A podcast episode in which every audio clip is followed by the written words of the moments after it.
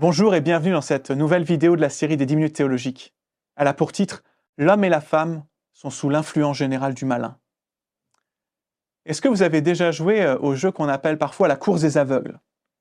Comme son nom l'indique, il s'agit euh, d'un jeu pour les petits et grands qui se joue par équipe de deux. Comme dans toutes les courses, le coureur, qu'on appellera le premier joueur, doit parcourir une distance assez importante le plus vite possible. Jusqu'ici, tout va bien. Sauf que ce premier joueur aura les yeux bandés pendant tout son parcours. C'est pourquoi il aura besoin du deuxième joueur qui restera à distance, mais le guidera par la voix. Plus à gauche, plus à droite, attention, tu vas tomber, tu y es presque, vas-y. Dans ces conditions, la course devient beaucoup plus difficile, n'est-ce pas? Le premier joueur n'a d'autre choix que de se confier au second, puisqu'il ne voit rien, et le second doit s'efforcer de donner de bons conseils au premier. Maintenant, imaginons une variante dangereuse de ce jeu à ne surtout pas imiter. Imaginons que le second joueur bande les yeux du premier, puis lui donne tout un tas d'instructions erronées pendant la course. Va à droite alors qu'il devrait aller à gauche, va à gauche alors qu'il devrait aller à droite, ralentit alors qu'il devrait accélérer, et ainsi de suite. Bref, ça serait terrible, n'est-ce pas? La course serait gâchée par ce second joueur malhonnête et rusé, tant et si bien que le premier joueur finirait sans doute au fond du fossé ou dans le mur. De la même manière, la Bible enseigne que quelque chose a aveuglé les êtres humain pour qu'ils se prennent un mur ou tombent dans le fossé. Quelque chose ou quelqu'un. 2 Corinthiens 4, versets 3 à 4. Si notre évangile est encore voilé, il l'est pour ceux qui périssent, pour les incrédules dont le Dieu de ce monde a aveuglé l'intelligence, afin qu'ils ne voient pas briller l'éclat que projette l'évangile de la gloire de Christ, qui est l'image de Dieu. Qui est donc désigné comme le Dieu de ce monde dans ce passage? Dans notre passage, c'est du diable dont il est question. Alors attention, il ne faudrait pas pour autant en conclure qu'il règne sur la terre. Non, Dieu reste pleinement souverain de sa création. Son pouvoir reste incomparablement plus grand que celui du diable. En bref, le diable est un chien qui peut terroriser, aboyer, mordre, mutiler, mais il n'est pas le propriétaire de la maison pour autant.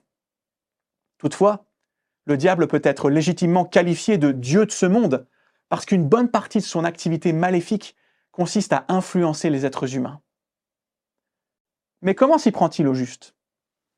Par deux moyens principaux, la tentation et l'accusation. Nous allons y revenir dans le détail. La tentation d'abord. Il n'y a rien de nouveau sous le soleil.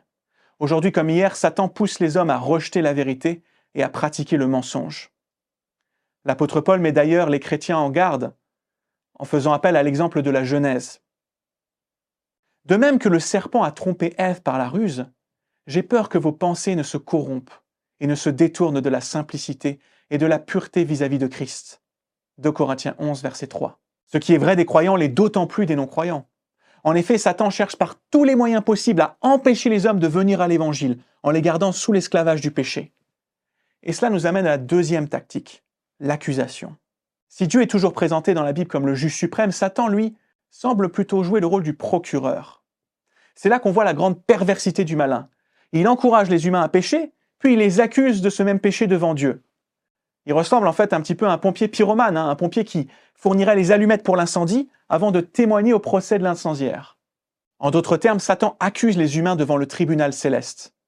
On le voit en Job chapitre 1 ou en Zacharie chapitre 3. Il va même jusqu'à se servir de la loi de Dieu pour exiger la sanction ultime, la mort, et, et ainsi maintenir les humains dans la peur.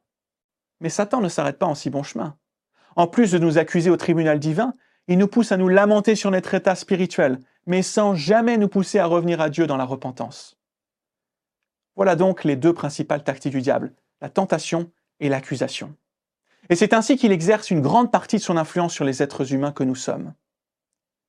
Face à cette sombre réalité, le grand danger, cependant, ça serait tout simplement de se déresponsabiliser.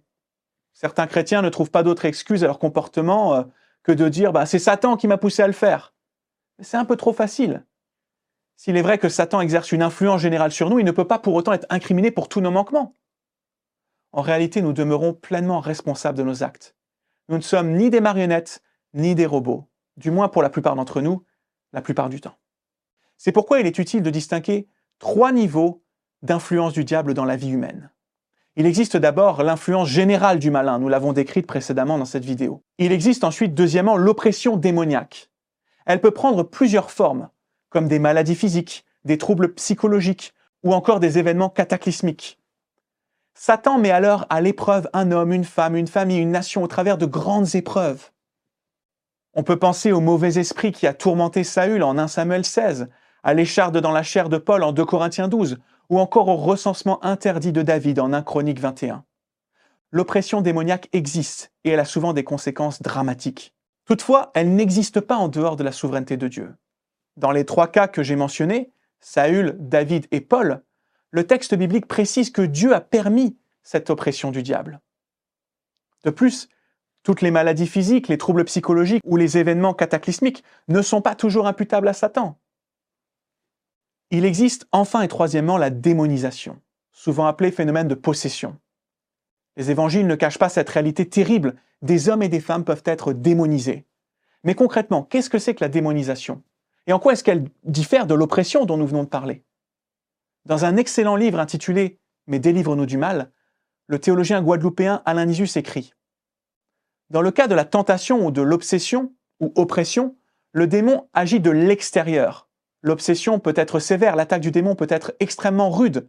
Le démon investit l'individu, l'assiège, l'entoure, envoie sur lui des projectiles de toutes sortes, maladies, catastrophes personnelles, familiales, professionnelles, financières, etc.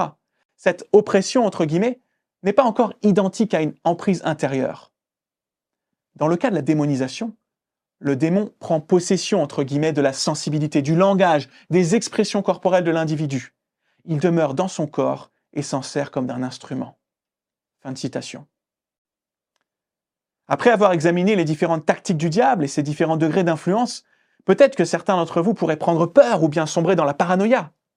Mais n'ayez pas peur, ne soyez pas effrayés. Comment échapper au diable et à son influence néfaste sur nos vies? Comment vaincre cette peur? La bonne nouvelle, c'est que le Fils de Dieu est venu dans le monde pour détruire les œuvres du diable. 1 Jean 3, verset 8. Au cours de sa vie, Jésus n'a laissé aucune prise à Satan et aux démons. Il a même réussi là où Adam avait échoué. Face à la tentation au désert, il a résisté au diable en plaçant sa foi dans la parole de Dieu. Tout au long de son ministère terrestre, Jésus a délivré les captifs de Satan en enseignant la vérité de la parole de Dieu, en guérissant les malades et en chassant les démons. Face à l'opposition des religieux de son temps, il a exposé les œuvres des ténèbres et il a pratiqué les œuvres de la justice. Mais c'est à la croix que Jésus a remporté la bataille décisive contre notre adversaire. C'est à la croix que Jésus nous a libérés de l'esclavage de Satan. Écoutez cette merveilleuse nouvelle. Vous qui étiez morts en raison de vos fautes et de l'incirconcision de vos corps, il vous a rendus à la vie avec lui. Il nous a pardonné toutes nos fautes, il a effacé l'acte rédigé contre nous, qui nous condamnait par ses prescriptions, et il a annulé en le clouant à la croix. Il a ainsi dépouillé les dominations et les autorités, il les a données publiquement en spectacle, en triomphant d'elles par la croix. Colossiens 2, versets 13 à 14. Par sa mort à la croix, Jésus, notre représentant, a pris sur lui-même la sanction ultime de la loi, c'est-à-dire la mort. Il a ainsi payé notre dette, effacé l'acte d'accusation rédigé contre nous. C'est pourquoi Satan ne peut plus nous accuser devant Dieu. Notre dette a été payée une fois pour toutes. Mieux encore, Jésus-Christ ressuscité est désormais notre avocat auprès du Père, 1 Jean 2, 1. Et si nous sommes unis avec lui par la foi, nous n'avons plus rien à craindre, ni le diable, ni la mort. Au contraire, Jésus nous donne son esprit qui chasse la crainte et nous donne l'assurance de la vie éternelle. C'est cet esprit qui nous pousse à prier ces mots de la prière du Seigneur. Ne nous laisse pas entrer en tentation et délivre-nous du malin. Alors laissons chaque jour davantage la parole de Dieu nous influencer pour mieux marcher dans les pas de celui qui a vaincu l'ennemi et qui revient tout bientôt pour le terrasser à tout jamais.